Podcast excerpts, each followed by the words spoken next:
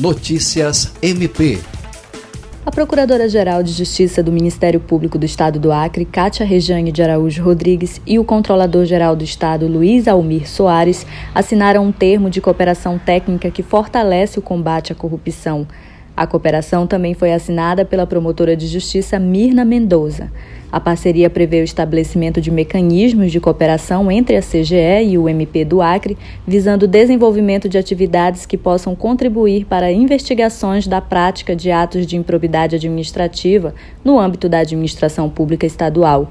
A PGJ disse que a cooperação é muito importante e demonstra o esforço do Estado e do Ministério Público no combate à corrupção. A parceria vai desburocratizar as relações entre a Controladoria e o Ministério Público na troca de informações, com a rapidez necessária para esse enfrentamento. Ana Paula Pojo, Agência de Notícias do Ministério Público do Acre.